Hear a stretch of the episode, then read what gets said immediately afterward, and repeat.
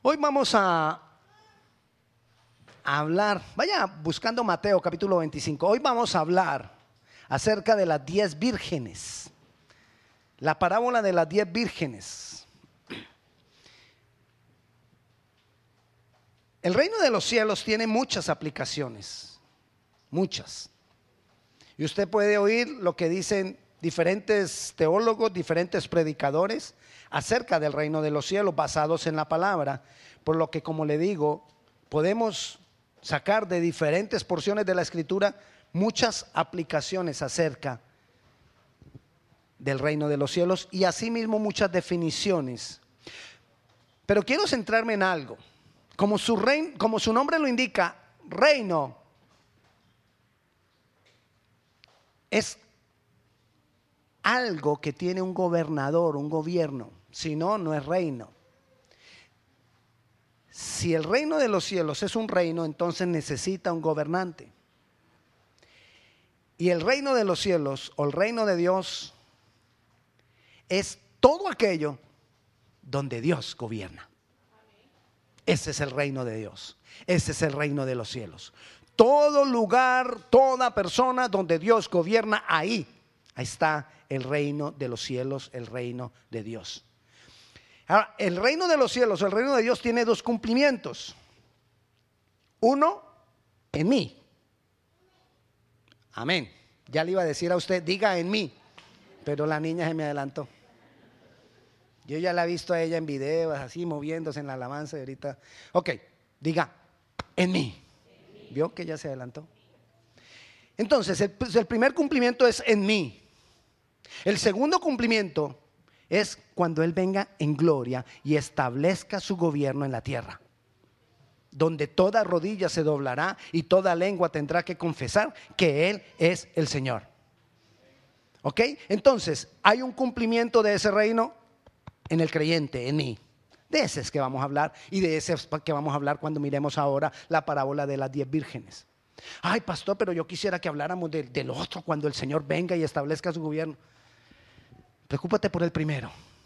Porque si tú te preocupas por el primero, disfrutarás el segundo. Pero si tú no te preocupas por el primero, mejor ni le digo, sigamos.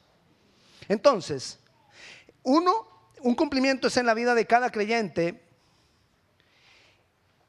y la parábola de las diez vírgenes nos habla de eso y quiero hablarle de la tradición judía acerca de las vírgenes, de lo que pasaba en ese momento cuando venían las bodas. Las vírgenes eran doncellas cercanas a la novia. Y ellas se preparaban desde días antes para cuando viniera el novio. Y antes de que el novio llegara donde la novia, ellas salían a recibir al novio y iban delante del novio, con el novio, pero delante del novio, hasta donde la novia, para comenzar el festejo de las bodas.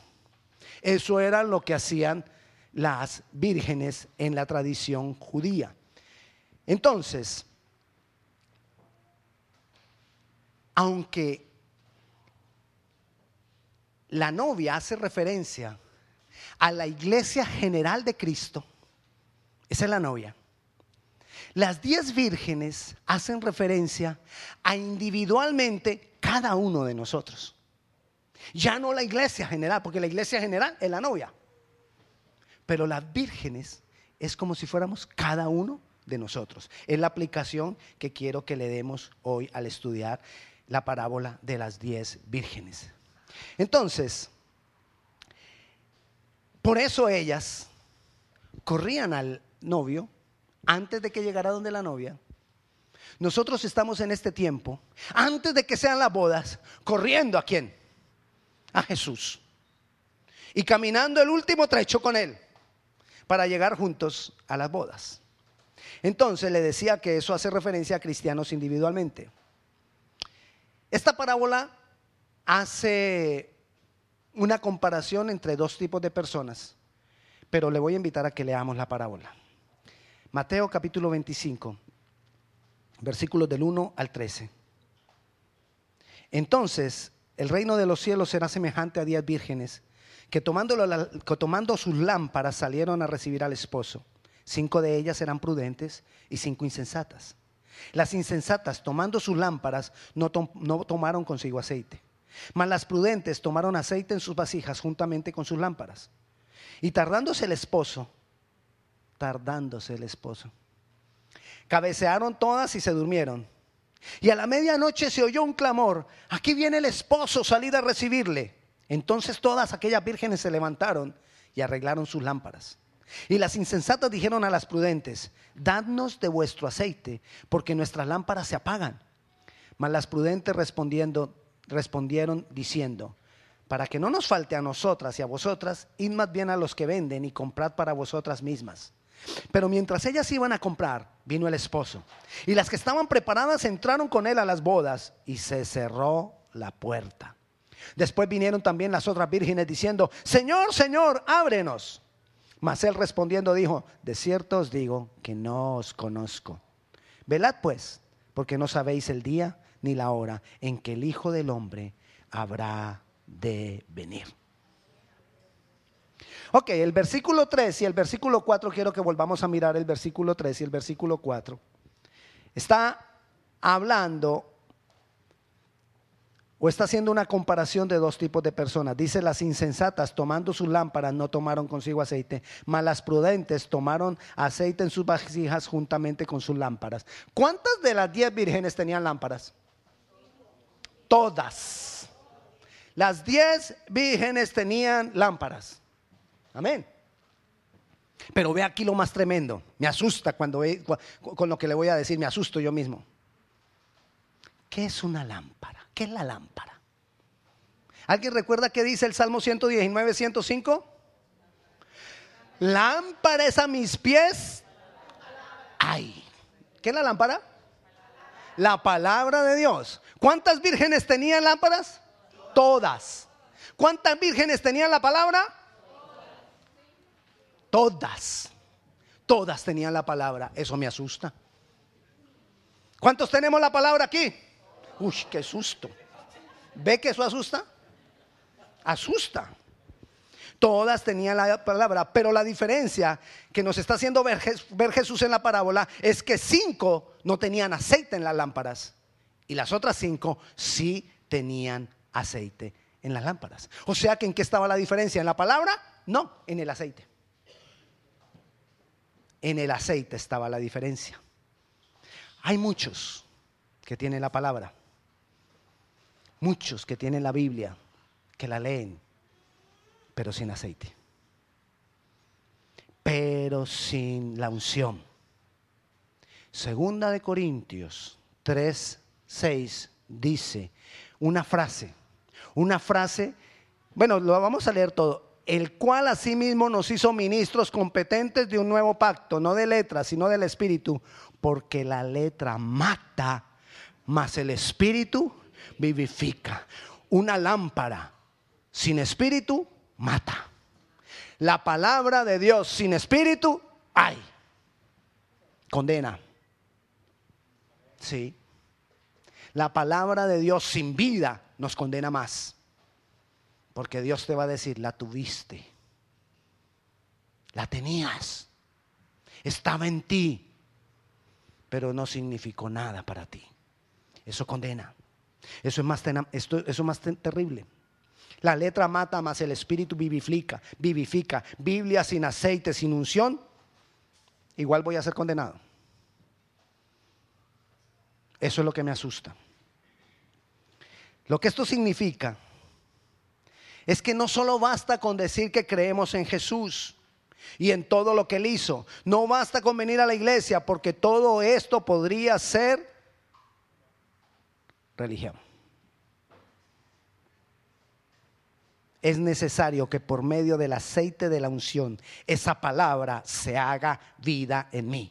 El aceite de la unción es el obrar del Espíritu Santo en mí. Cuando el Espíritu Santo obra en mí, el Espíritu con el cual fui sellado cuando creí en Jesucristo, entonces va a ser que esa palabra se haga vida. Y cuando esa palabra se hace vida, entonces Jesús te dice, yo te conozco, te puse nombre, mío eres tú. Pero mientras eso no ocurra, lo que cambiaste fue de religión. Cambiaste del lugar o del templo donde iba los domingos. pero no hubo más. Pero es necesario hablar de esto. Es necesario que lo sepamos, que lo tengamos presente. Necesito el aceite de la unción, el obrar del Espíritu Santo en mi vida. Lo necesito. Romanos capítulo 8, versículo 11. A mí me gusta que busquemos y que busquemos la palabra. Romanos 8, 11. Se lo voy a leer. Dice así. Y si el espíritu de aquel que, levantó de los muertos a Jesús mora en vosotros, el que levantó de los muertos a Cristo Jesús, vivificará también vuestros cuerpos mortales por su espíritu que mora en vosotros. ¿Cuál es la garantía de que yo o mi cuerpo va a ser levantado por Dios? El Espíritu Santo en mí. No solo que hayas creído en Jesús sino el Espíritu Santo en mí. Si tú has creído en Jesús, es necesario e indispensable que el Espíritu de Dios se manifieste en tu vida. Si eso ha sido una verdad, si lo has hecho de todo corazón, el Espíritu te, te va a vivificar. Pero si el Espíritu no te vivifica, quizás lo que tú hiciste al haber recibido a Cristo fue de dientes para afuera. Palabras, palabras palabras. Mire, Dios fue revelado a los antiguos. Los antiguos conocieron a Dios, vieron a Dios.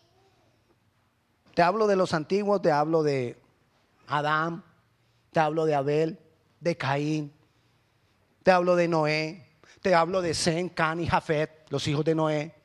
Te hablo de Abraham, te hablo de, de Isaac, de Jacob, te hablo de Moisés, de José de Moisés, de Josué, de muchos de los reyes, del rey David, de Salomón, de muchos de los reyes de ahí para abajo. Muchos de ellos conocieron a Jesús, perdón, conocieron a Dios, tuvieron una revelación de Dios mejor. Tuvieron una revelación de Dios, pero la revelación no había sido completa. Porque había algo más que vendría. ¿Qué? Jesús. Y entonces cuando vino Jesús, los discípulos conocieron a Jesús. Pero la revelación no estaba completa. Y ya estaba Jesús. Y Jesús murió.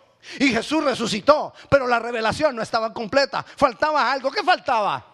El Espíritu Santo. Y entonces Él les dijo, hey, no se vayan todavía, no he terminado con ustedes, les dijo a los discípulos. Estuve tres años con ustedes, les he enseñado de todo, pero no he terminado con ustedes. No se vayan todavía, porque la revelación no ha sido completada. Porque si ustedes se quedan, esperen que venga sobre ustedes con poder el Espíritu Santo. Y cuando venga el Espíritu Santo, ay, sí, me podrán ser testigos, podrán ser mis representantes, podrán hacer las obras que yo hago. Nosotros tenemos la revelación más completa que ha podido existir en toda la humanidad. Mayor revelación que Abraham. Sí, sí, la tenemos. Pastor, ¿usted se atreve? Sí, yo me atrevo a decirlo mayor revelación que Moisés y Moisés estuvo allá en el monte en la misma presencia de Dios y nosotros tenemos mayor revelación que Moisés. Porque tenemos al Padre, al Hijo y al Espíritu Santo. Gloria a Dios. Pero si ese Espíritu, el completar de la mayor revelación, no se manifiesta en nosotros, entonces, ¿qué pasó? ¿Dónde nos quedamos? Nos quedamos en la mitad del camino. Necesitamos más la, revelación del Espíritu Santo, el obrar del Espíritu Santo, hace que yo me confronte con la palabra. Y es cuando entonces la palabra produce vida en mí. Y esa palabra produciendo vida en mí se ve. Y Dios la ve de lejos y ve esa marca en nosotros.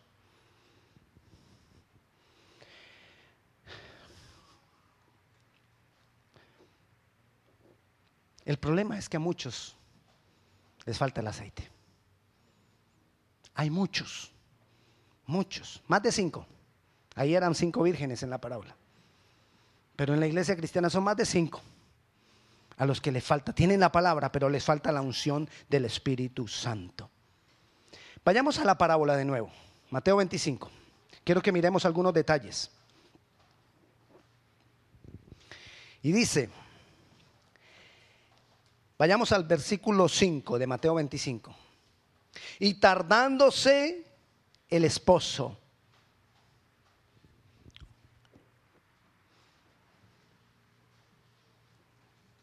Tú tienes que buscar la unción del Espíritu Santo.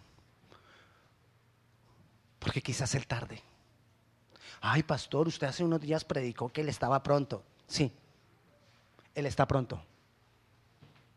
Pronto para la humanidad, pronto para lo que está pasando. Pero quizás para lo que yo espero individualmente, se tarde.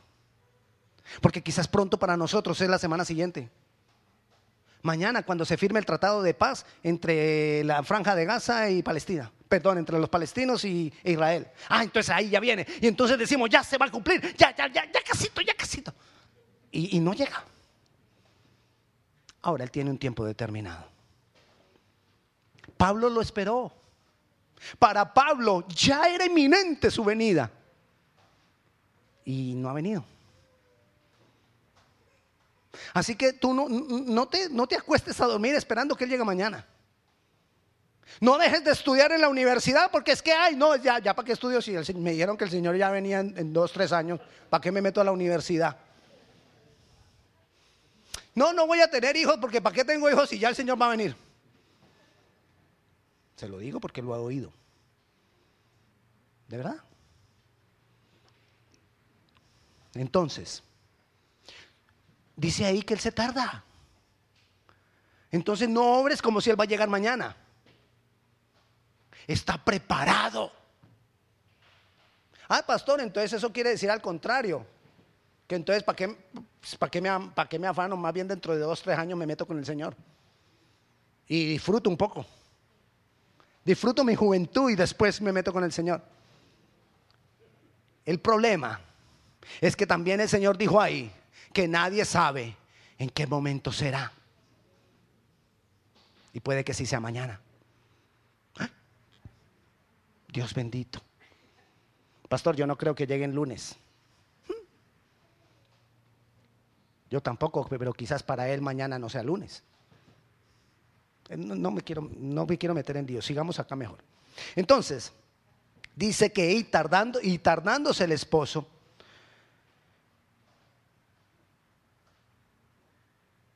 pero ¿para qué tiempo fue reservado toda esta revelación y toda esta unción del Espíritu Santo? Para el tiempo en que las vírgenes vinieran y esperaran al esposo y se encontraran con él. Para ese tiempo. Es la unción del Espíritu Santo. Es el aceite para ese tiempo. Ahora yo tengo una pregunta. ¿Tú ya te encontraste con el novio? ¿Aló? ¿Tú ya te encontraste con el novio?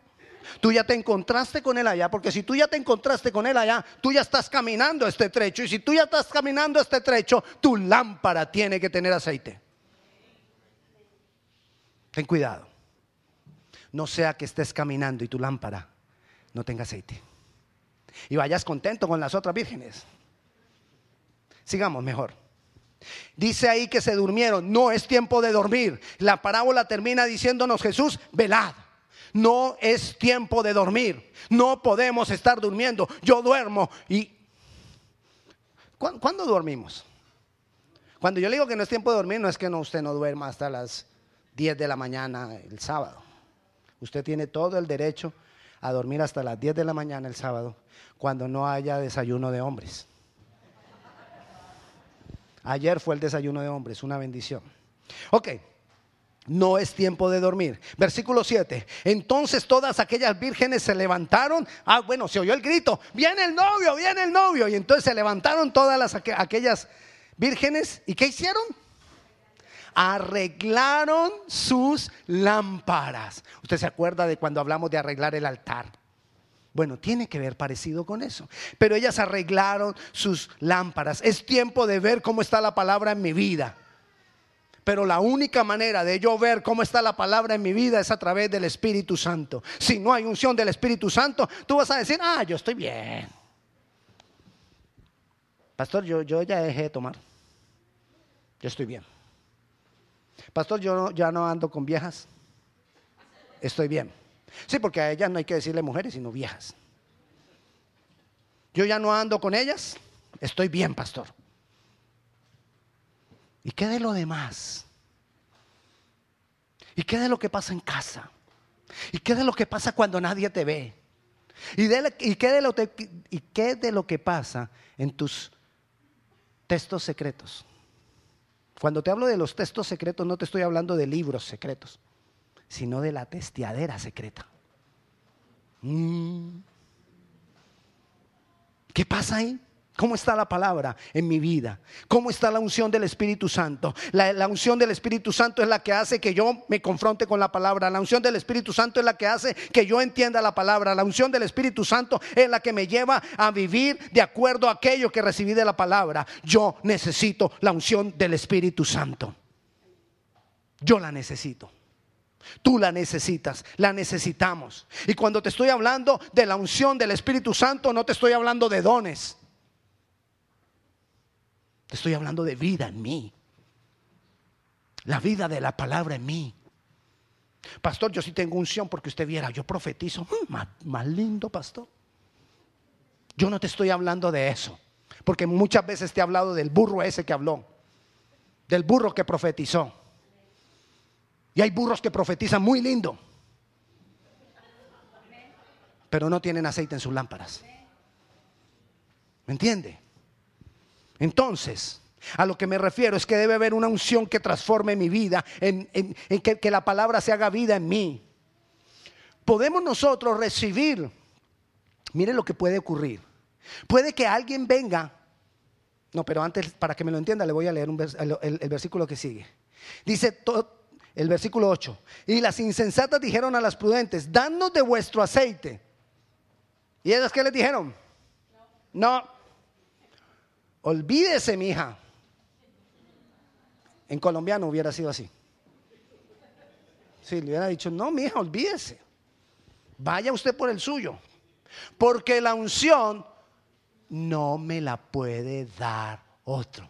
Pastor, ¿cómo que no? Si a mí me han impartido de la unción. Te lo voy a explicar. Sí, tienes razón. Pero te lo voy a explicar. ¿Qué hacemos muchas veces?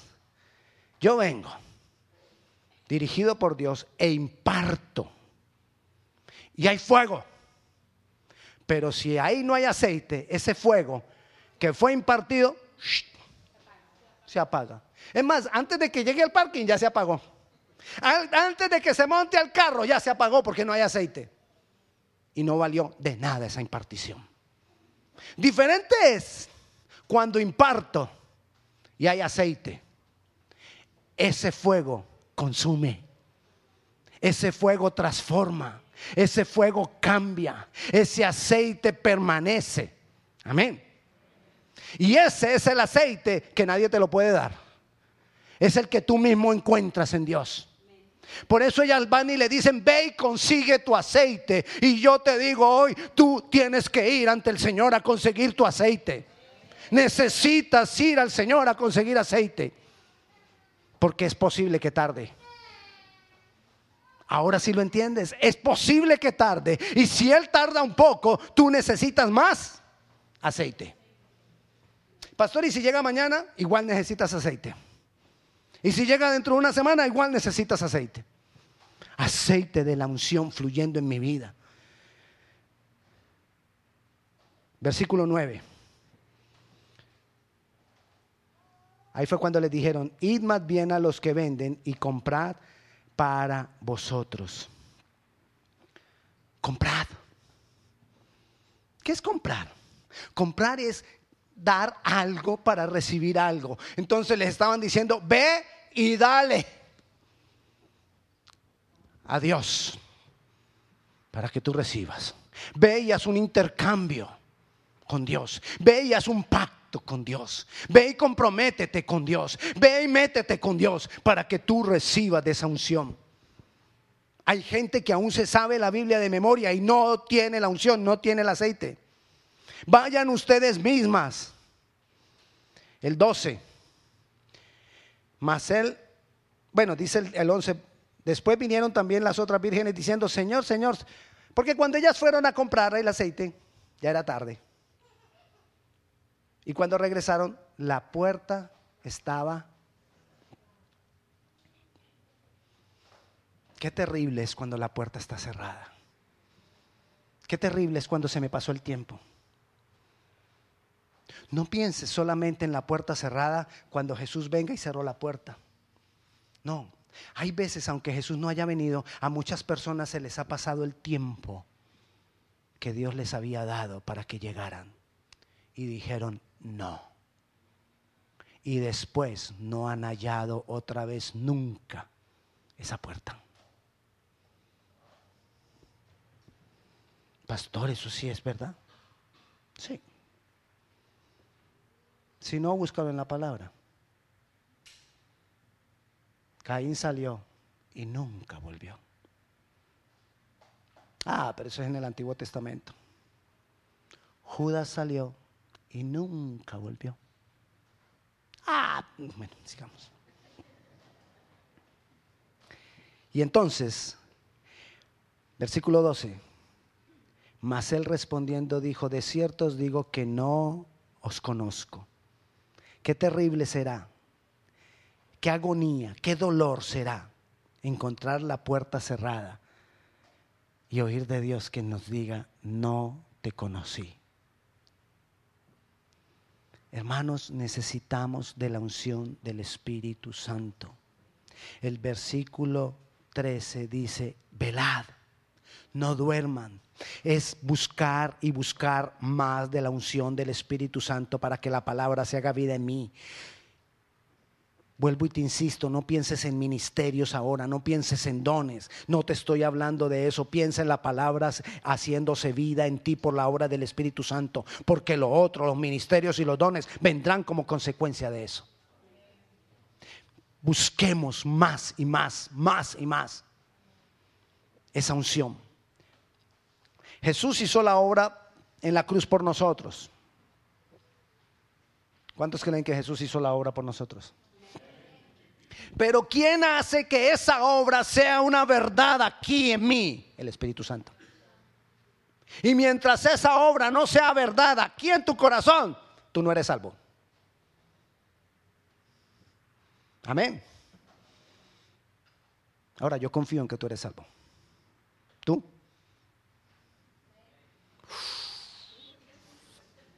Gracias por las tres vírgenes. Yo confío en que tú eres salvo.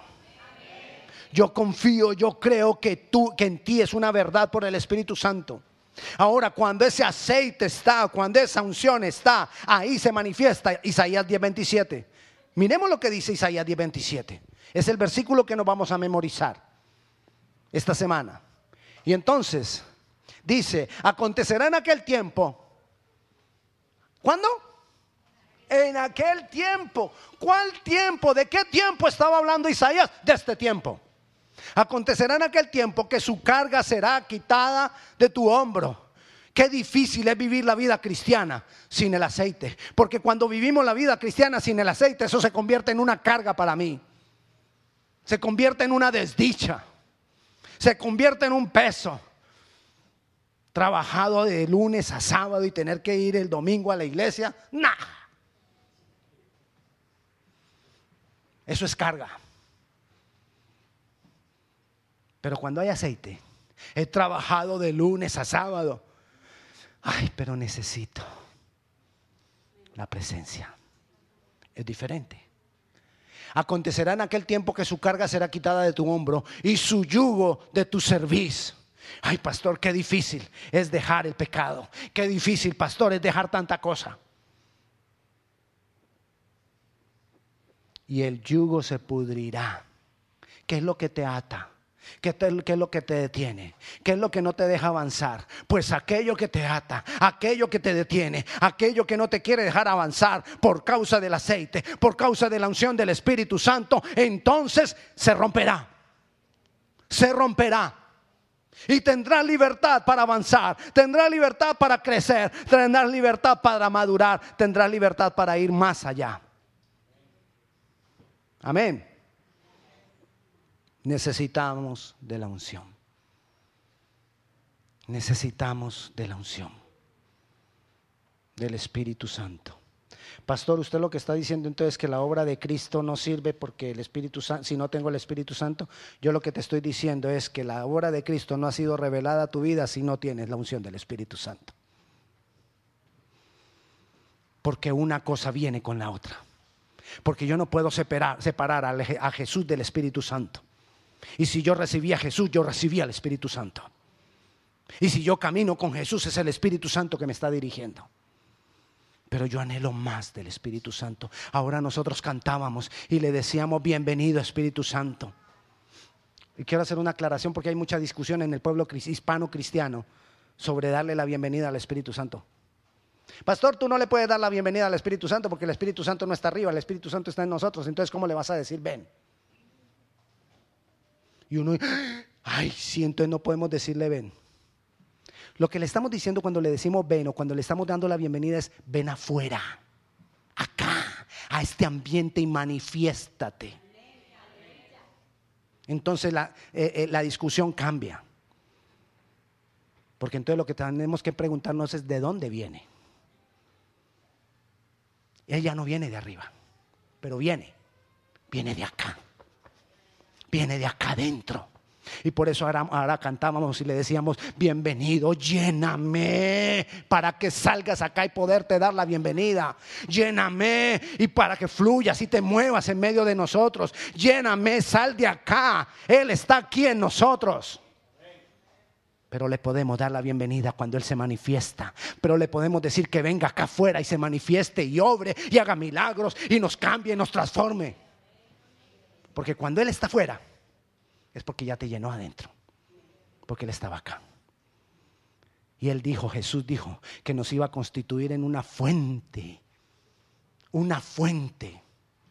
¿Sabe cuál es la diferencia entre el agua que, que viene de la lluvia y el agua que sale de una fuente? Que el agua que viene de la lluvia viene de arriba. El agua que sale de la fuente viene de abajo.